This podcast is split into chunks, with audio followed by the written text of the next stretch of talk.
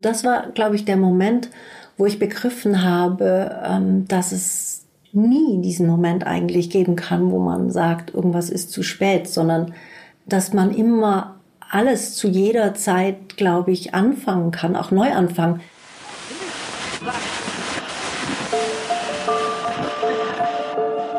Herzlich willkommen zu Hansa Rauschen, dem Literaturpodcast des Hansa Verlages. Mein Name ist Florian Kessler. Hier sprechen alle zwei Wochen Lektorinnen und Lektoren mit Menschen aus der Welt der Bücher, mit Schreibenden und Lesenden, mit Leuten von anderen Verlagen und aus dem Haus. Es geht um alles, was in Bücher passt und außenrum passiert. Und das ist wirklich nicht wenig.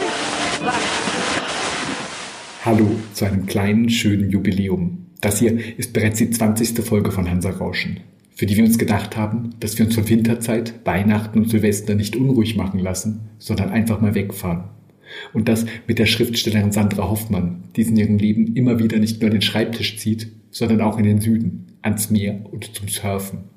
Wie die 1967 geborene Autorin von Romanen wie Was ihm fehlen wird, wenn er tot ist und zuletzt ebenfalls bei Hansa Berlin Paula diese wichtige Sache in ihrem Leben erst ziemlich spät entdeckt hat und auf welche vielfachen Weisen es mit ihrem Schreiben zu tun hat, überhaupt so eine wichtige, ganz andere Sache in ihrem Leben zu haben Darüber hat sie mit Christiane Schwabbauer gesprochen, Lektorin für Kinder- und Jugendbücher hier bei uns bei Hansa.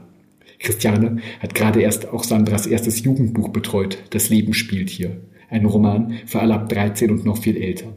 Von diesem Buch, von seinen Figuren und von den damit zu tun habenden Figuren, Konstellationen, Bewegungen des eigenen Lebens erzählt Sandra Hoffmann in diesem sehr schönen Werkstattgespräch. Viel Spaß.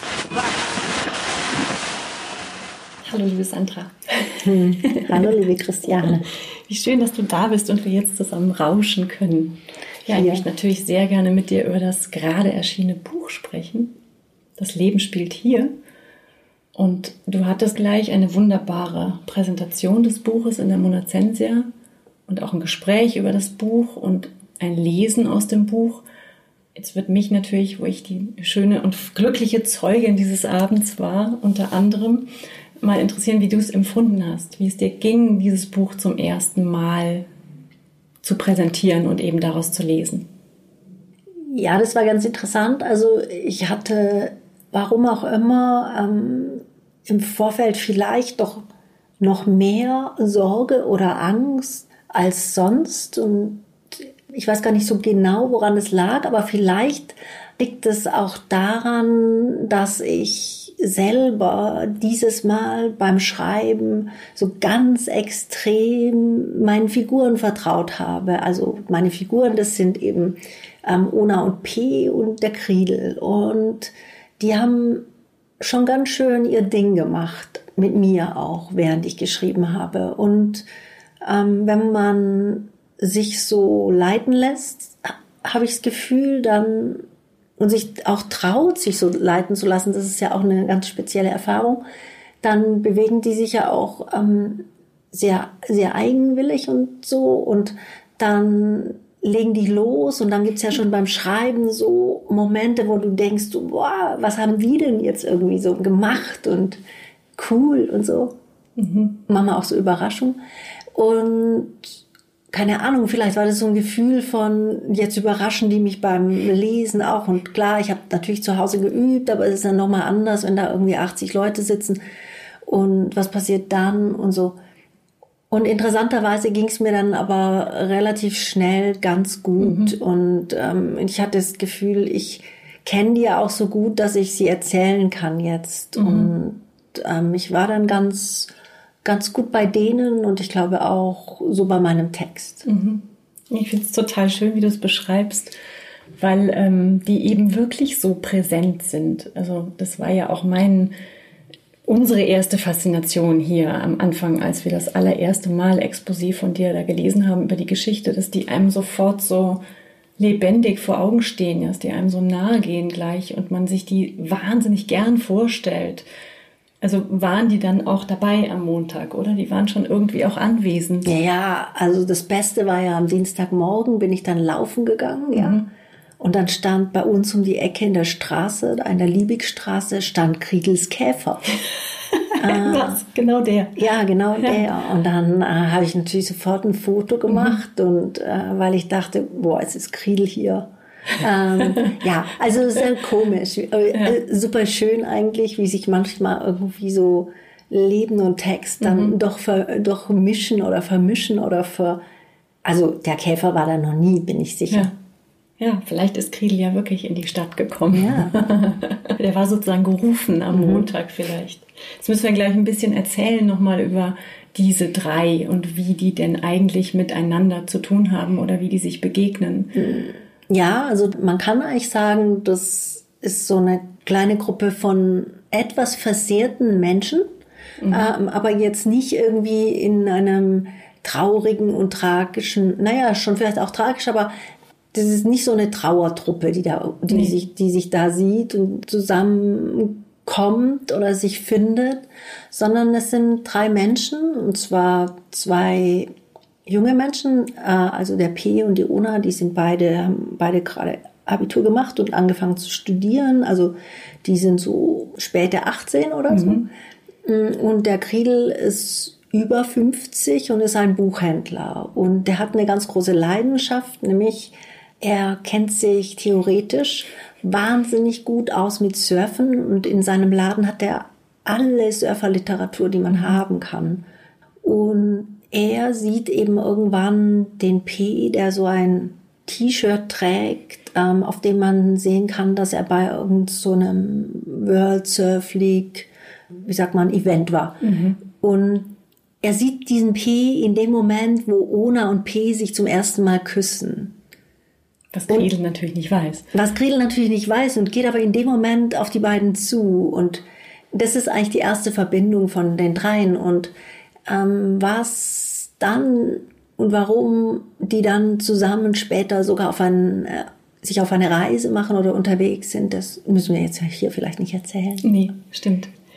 Mir ist tatsächlich, weil es ja eben auch um dann tatsächlich diese Thematik mit dem Surfen geht, auch unter ganz vielen anderen wichtigen Themen ähm, nochmal aufgefallen, du hast ja im Juni ein Feature gemacht für den BR über das Surfen und über dein eigenes Surfen, aber nicht nur über dein eigenes Surfen, sondern eben über wirklich viele Menschen, fand ich nochmal ganz toll darin zu hören, ähm, die so spät erst zu dieser Leidenschaft gekommen sind oder sich eben so spät diesem Brett genähert haben und sich wirklich dann draufgestellt haben. Da kommt ziemlich am Anfang schon der Satz vor, es ist irgendwie schon zu spät. Das berichtest du, äh, dass du immer gedacht hast, es hat dich zwar fasziniert, aber vielleicht ist es dafür schon zu spät. Und wie sich das aber dann gewandelt hat für dich, weil das natürlich einfach auch zu diesen drei Versehrten passt oder das ist etwas, was sie ja dann doch auch irgendwie verbindet. Dieses, es ist eben vielleicht nicht zu spät oder es ist sowieso nie zu spät im Leben. Ja, man hat noch ganz viele Möglichkeiten. Und wie, wie kannst du dich erinnern, wie dann der eigentliche erste Schritt dahin war für dich? Also was war dieser, der Auslöser für jetzt mache ich es aber wirklich? Und nein, es ist nicht zu spät.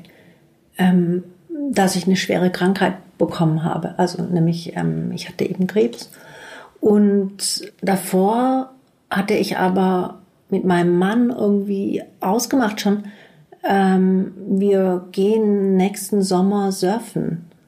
Und weil ich dachte, ja, ich will es jetzt einfach probieren. Und unser Sohn war da 13 und dann habe ich gedacht, wir müssen das jetzt einfach, wir müssen das jetzt einfach machen.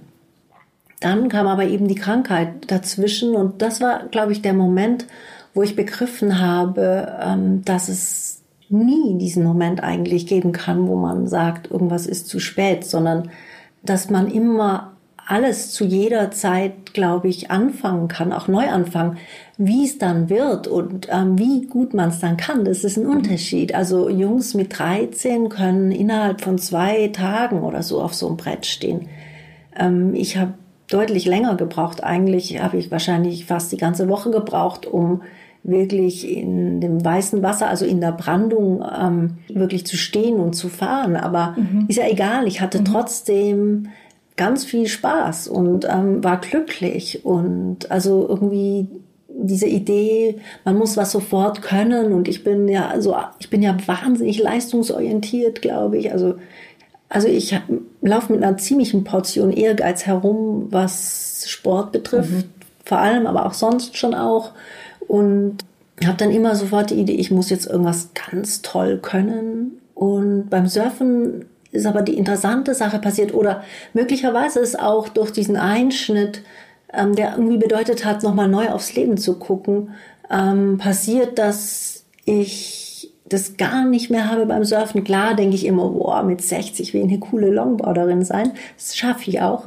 ähm, aber es ist eigentlich wurscht. Jedes Mal, wenn ich surfen gehe, erlebe ich, es gibt so Momente, wo ich entdecke, es geht was richtig gut voran. Dann gibt es wieder äh, Tage, auch manchmal ganze Wochen, wo ich auf dem Brett bin und das Gefühl habe, es geht überhaupt nichts voran. Ich bin da, wo ich letztes Jahr auch war oder so. Aber darum geht's eigentlich nicht mehr. Ich bin trotzdem mhm. sehr glücklich in dem Moment, wo ich das tue oder eben sehr bei der Sache. Es ist vielleicht auch gar nicht so, so unähnlich äh, einer Schreibarbeit, ja, wo man ja auch so Tage hat, wo man das Gefühl hat, der Text nimmt einen mit, ja, also eigentlich wie eine Welle, ja, also man, man schreibt sich da rein und dann äh, geht's so, mhm. geht's so durch ein bisschen und nach zwei oder drei Seiten wird man, steht man am Strand, ja, und denkt, mhm. oh, äh, jetzt bin ich aber ganz schön weit äh, gekommen oder so und coole Turns gemacht oder mhm. sowas. Also das ist eigentlich so ganz ähnlich. Und es gibt eben ganz andere Tage, wo du, wo du merkst, äh, es geht eigentlich nichts. Ja, du sitzt da vor diesem leeren Blatt oder der, vor der leeren Seite äh, am Notebook und, und es passiert nichts und du wartest auf die Welle. Das mhm. ist eigentlich mhm. gar nicht so un, unähnlich. Ja. Und dann kommt sie nicht. Ja. Ähm, oder es kommen nur so ganz kleine. Mhm. Und, und man muss warten. Ja, genau. Es bleibt dir ähm, nichts anderes übrig ja, im Grunde. Genau. Und ich habe irgendwie in meinem Surf-Feature ist mir irgendwie dieser so eingefallen, diese Wortverbindung sich einschmiegen ins Unbeherrschbare. Mhm. Und ich glaube, das ist sowohl ähm, beim, beim Surfen als auch beim Schreiben irgendwie so. Mhm. Ich finde eine total schöne Verbindung, ja, dieses du musst eben dann auch wirklich diesen Moment abwarten, weil es einfach so ist, weil es eben natürlich kommt. Du kannst es ja gar nicht beeinflussen. Wenn man es so mit dieser Gelassenheit sehen könnte beim Schreiben, ja, also ich glaube, das stelle ich mir schon sehr schwer vor. Also wenn man eben, du bist ja auch in den Gedanken drin, du wirst begleitet von den Figuren, selbst wenn du eben gerade nicht schreibst, wenn du nicht dran sitzt äh, vor eben deinem Notebook. Trotzdem arbeitet es eben in dir und es geht weiter. Aber dieser Flow, der ist eben nicht vorhersehbar. Ja? Du kannst es nicht, kannst nicht sagen, erreicht er mich heute oder erreicht er mich nicht.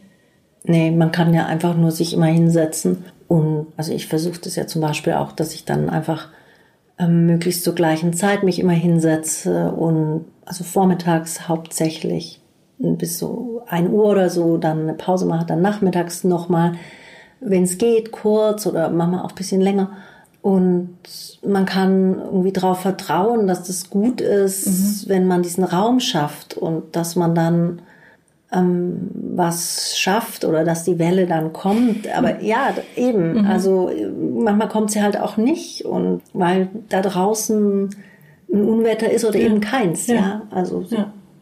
Und wie oft machst du das mittlerweile? Also wie oft bist du auf dem Brett wirklich tatsächlich? Mm, ja, ich versuche also dreimal im Jahr eigentlich versuche ich irgendwie surfen zu gehen. Das Problem ist nur, also das größte Problem finde ich ist, dass man einfach nicht mehr so einfach sagen kann, oh, ich steige in den Flieger, ja. Also mhm. es ist einfach immer eine Frage, ob man das tun muss. Und du spürst jetzt mein Zögern, weil ich mhm. einfach da auch ratlos bin. Also mhm. Klar, da gibt es nicht für eine wirkliche schnelle Lösung. Genau, also ähm, ich versuche inzwischen alles, was geht, mit der Bahn zu machen, also mhm. nicht zu fliegen und wirklich mit der Bahn zu machen, auch nicht mit dem Auto oder irgendwie so. Und ähm, mir dafür zu erlauben, dass ich surfen gehen kann. Mhm. Also, aber ich glaube, auch da geht's ja wieder nur um so eine Bewusstheit, ja. Also mache ich es einfach oder ja, aber klar, also da, dadurch, dass ich dann sage, ich will dreimal im Jahr surfen, habe ich ja schon ganz ordentlichen ähm, CO2-Abdruck mhm. hinterlassen. Also mhm. das beschäftigt mich schon. Gleichzeitig ist es so was Starkes und Wichtiges in meinem Leben, dass ich denke, ja, so einfach kann ich nicht sagen, ich mach's nicht. Ja. Ich kann nur an anderen Stellen wieder einsparen und das ja. ähm, versuche ich. Und dieses, dass es etwas so Starkes und Wichtiges in deinem Leben ist, das hast du gleich gewusst, nachdem das. Beim ersten Mal, ja, ja, aber es ja. habe ich, ähm, es hat mich wirklich richtig erwischt, eigentlich wahrscheinlich schon am ersten Tag oder am mhm. zweiten. Also diesen mehr auszusetzen. Also ich glaube, ich bin eh so ein Mensch, der viel mit der Natur zu tun hat und ich bin auch wahnsinnig gerne draußen und also meine Wahrnehmung für die Natur ist sehr geschult, glaube ich.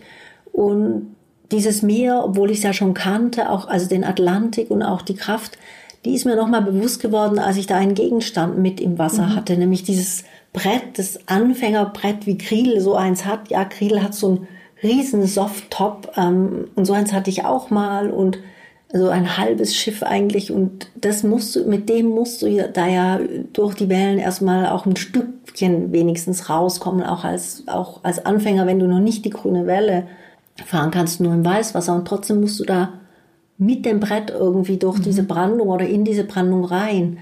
Und da wurde mir erstmal bewusst, was für eine Kraft dieses Meer hat und was für eine Gewalt und was es bedeutet, sich eben so mit einer gewissen Demut, aber gleichzeitig auch Kraft und Stärke, also Körperkraft mhm. und aufrecht dem entgegenzustellen. Und das hat mich so beeindruckt oder hat mir auch so gut gefallen oder hat, glaube ich, auch ähm, mir als mh, mm, starke sinnliche Erfahrung, die einen nämlich eben nicht mehr an irgendwas anderes denken lässt und nicht mehr irgendwo anders hinkommen lässt in diesem Moment als dort, wo man eben ist, hat sich so eingeprägt, mhm. ähm, dass ich sofort wusste, ich will das jetzt immer. Ja. Das heißt, es entsteht wirklich, wenn dann Pausen sind, eine echte Sehnsucht bei dir, dass ja, es dann wieder dran ja, ist. Sehr, sehr. Ja, mhm, sehr.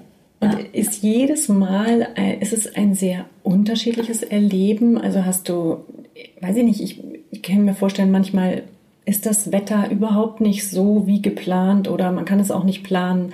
Und es ist, also es stellt sich sozusagen nicht diese vielleicht tiefe Befriedigung ein, oh, das ist jetzt toll gewesen, da bist du wirklich irgendwie so, ja, ähm, auf der Welle geritten und es hat funktioniert und du warst irgendwie, hast dich gut gefühlt, ist es sehr unterschiedlich? Kommt das immer vor oder wie, wie würdest du es beschreiben? Mm, ja, nee, es ist tatsächlich so, dass es so Tage gibt, ja, sogar ganze, ganze zehn Tage. das kann schon passieren, dass es, sagen wir mal, von neun Tagen acht keine gescheiten Wellen gibt oder sowas. Ja, mhm. das kann passieren. Also, ähm, man hat es ja nicht, nicht so wirklich im Griff. Da kannst du dir auch doch die besten Orte aussuchen und trotzdem ähm, bist du abhängig davon, ähm, ob es halt ähm, zur richtigen Zeit irgendwo an der richtigen Stelle ähm, mhm. ein Unwetter oder irgendwas gab, damit irgendwie nach vielen Tagen die Welle dann die ja. Wellen irgendwie gut sind oder der richtige Well in die in die Bucht reinläuft oder so oder aus der richtigen Richtung. Ich versuche das nicht so zu werten. Mhm. Also ich versuche dann trotzdem auch mit kleinen Wellen zu üben. Mhm. Und das geht schon. Das erfordert natürlich, ist eigentlich eine viel höhere Kunst, ähm, kleine Wellen mhm. irgendwie ähm, zu, zu bekommen. Und dann paddelst du halt oft auch ewig durchs Wasser, um und schaust, wo der richtige Ort ist, wo die Welle jetzt vielleicht doch ein bisschen besser reinläuft und ja. wo du sie besser anpaddeln kannst und besser draufkommst und so. Und oft ist es, paddelst du einen ganzen Vormittag rum und äh, hast vielleicht gar keine Welle richtig gescheit erwischt. Und ich bin aber da nicht unglücklich drüber, sondern mhm. es ist irgendwie ein Teil der Sache. Also ich meine, wenn ich immer das Gleiche machen will, das mache ich auch, dann gehe ich laufen. Und ist es denn so, dass man, dass du dich da sehr bei dir und für dich fühlst, weil man eben ja, du bist mit deinem Brett, du wartest ja auf deinen Moment.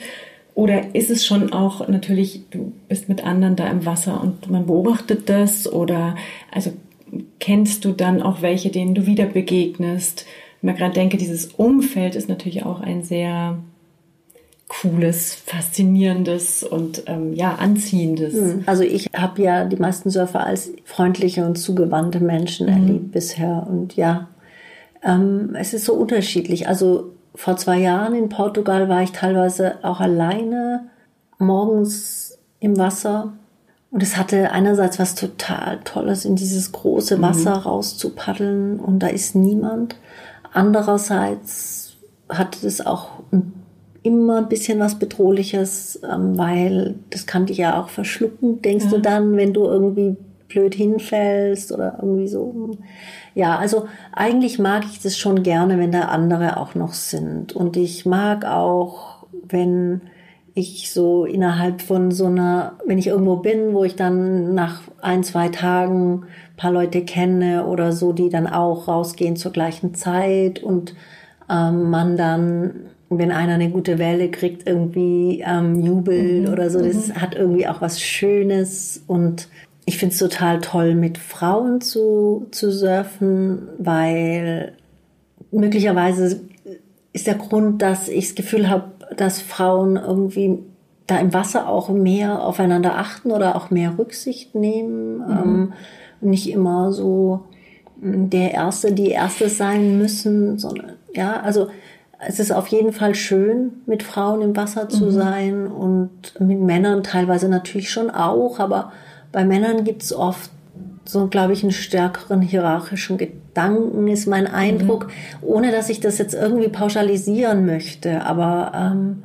ja, also Männer haben natürlich dann oft auch das Gefühl, sie haben, ähm, sie, sie sind schneller auf dem Brett und sie haben mehr Kraft und sie können mehr Turns und so. Das kann ja schon sein, mhm. also rein körperlich, aber ja.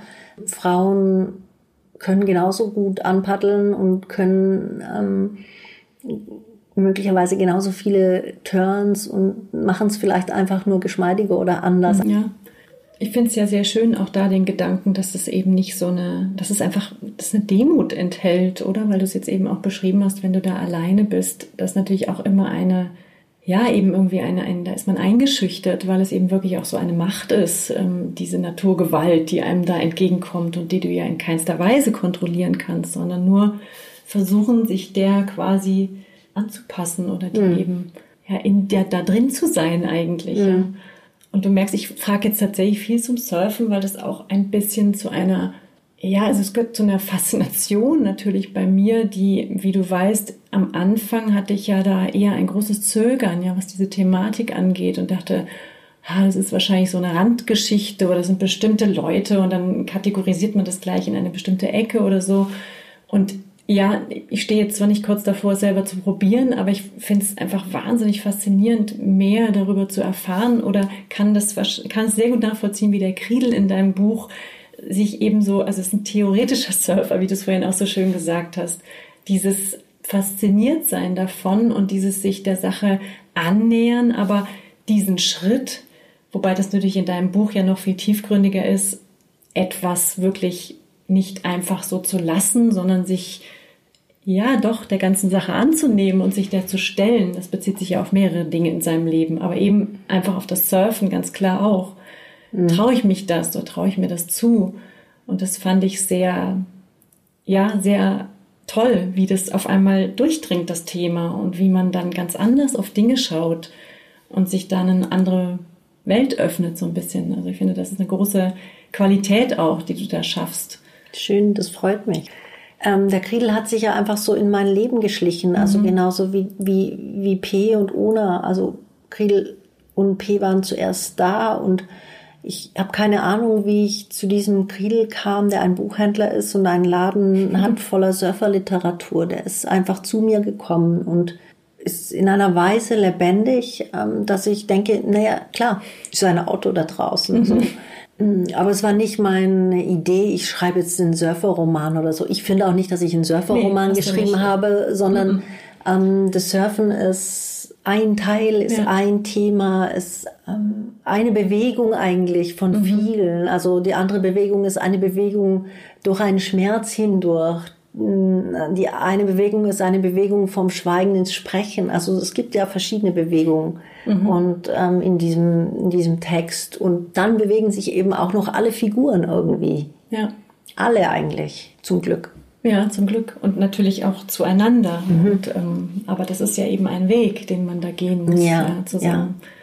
Und, und Ona ist die, die nicht aufs Brett steigt und die damit auch gar nicht, ähm, ja, auch nicht das, das hat, dieses, diese Sehnsucht danach. Aber vielleicht. Sie ja sagt ja an einem, an, an einer Stelle sagt sie ja mal, oh, sie würde so gerne mal da draußen am Line-Up, also dort, wo die Wellen kommen, aber man praktisch in einem geschützten Raum ist. Also die Welle wird da nicht über dir brechen, sondern sie geht noch unter dir hindurch. Aber das ist der Punkt, wo du, der Line-Up ist eigentlich der Ort, wo du dann auch die Welle anpaddelst, die grüne. Und da würde sie gerne mal sitzen und mhm. einfach ähm, gucken. Mhm. Aber dieses Surfen interessiert sie, glaube ich, nicht. Nee. Mhm. Also das würde mich auch interessieren. Wieso eigentlich nicht? Ja, ich habe gerade gedacht, vielleicht ähm, braucht sie es nicht so wie die beiden anderen. Vielleicht ist Ona ähm, tatsächlich, da braucht quasi keinen keinen Anschub. Denn das mit dem, wie du es jetzt gerade auch so schön gesagt hast, von Schweigen ins Sprechen zu kommen, das ist ja genau ihre, ja, sehr tolle Fähigkeit. Also da eben nicht ein Zögern zu haben oder natürlich mit vielen Gedanken und auch mit Zweifeln, aber sie, sie ebnet eben dadurch natürlich einen, einen Weg äh, für vor allen Dingen Kriedel oder sie stößt etwas an, ja, so wie sie ist, einfach, mhm. einfach durch ihr Dasein, durch ihre Art, Dinge anzugehen. Mhm.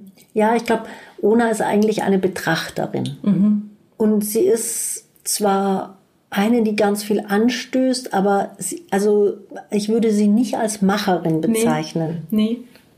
Ja, deswegen eben durch ihr, im Grunde durch ihr Dasein eigentlich. Also sie braucht, sie stellt es ja nicht äh, vor sich oder sie ähm, eben treibt andere an, sondern sie, sie lebt es. Und das ist eben das, was man eben sehr schnell dann wahrnimmt oder was mhm. Kriedel vor allen Dingen so wahrnimmt. Und P ja auch.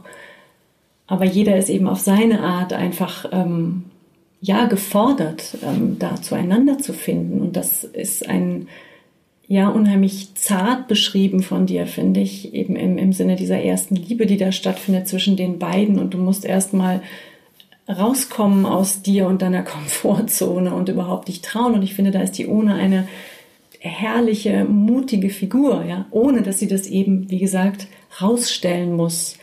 Also sie hat einfach eine, ja, sie hat da schon ganz viel gelernt für sich. Ja, Ona ist tatsächlich eigentlich wahrscheinlich so, wie ich gerne gewesen wäre mit 18. Mhm. Also die ist einfach, die ist sehr bei sich, die hat irgendwie so eigene Überzeugungen, eigene Haltungen, ähm, hat aber auch nichts, eigen, ist sehr skurril, glaube ich, manchmal. Ähm, ähm, stellt es aber gar nicht in Frage, weil es irgendwie eben auf eine gute Weise in ihre Welt passt und sie nicht am Leben hindert. Also es ist nicht, es ist nicht neurotisch und sie hat so was dem Leben zugewandtes. Also mhm. so eine, also bei aller Schwere, die sie erlebt hat oder auch erleben musste, nämlich äh, den Tod ihrer Mutter, äh, also als sie 14 war, hat sie irgendwie so eine so einen strahlenden Blick aufs mhm. Leben. Und das, das gefällt mir an ihr ähm, so sehr. Ja, das gefällt mir auch sehr. Du hast es so schön äh, im Buch ist der Satz, dass sie eben den Tag nicht von hinten, sondern von vorne betrachtet. Und das ist eben genau das. Es bleibt in diesem, in diesem zuversichtlichen, in diesem so offenen Blick. Und das ist halt das Tolle, trotz dieser Verlusterfahrung. Und sie, sie ist ja aber da auch sehr bereit, ähm, es anzuschauen. Und ich glaube, was mir auch an ihr gefällt, ist, dass die so eine Ruhe hat. Mhm. Ja, ja, also die, ich würde die gern kennenlernen. Also ich kenne kenn sie ja auch natürlich, aber wäre sie jetzt da draußen, ja. dann würde ich sagen, irgendwie komm, komm wir trinken doch mal einen Kaffee Ja, genau. ja. ja. ja, wahrscheinlich ist das genau das, warum ähm, ich so sehr das Gefühl hatte, ich, ja, wenn die einfach so strahlen kann, ohne dass da noch andere Figuren aufgemacht werden daneben, weil es einfach in dieser auch Dreierkonstellation unheimlich intensiv ist. Ja, die haben alle ihren Platz und die haben auch alle ihre Zeit und das braucht's aber. Also die brauchen die Zeit. Ja.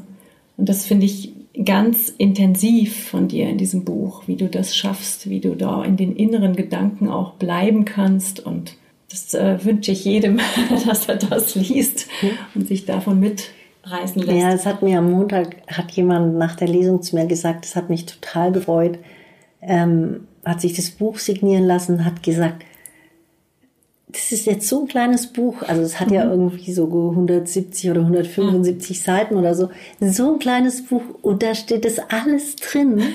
Und das äh, fand ich ganz, also hat mich wahnsinnig gefreut, ähm, weil ja. ich dachte, ja, also das ist aber, glaube ich, auch ähm, das, was ich möchte. Also mich interessieren, obwohl ich natürlich irgendwie solche Knausgard-Bücher irgendwie mhm. habe ich habe ich drei davon gelesen, haben irgendwie total so ein schon auch so eine Sogwirkung auf mich gehabt, da einfach so mich so reinzulesen. Mhm.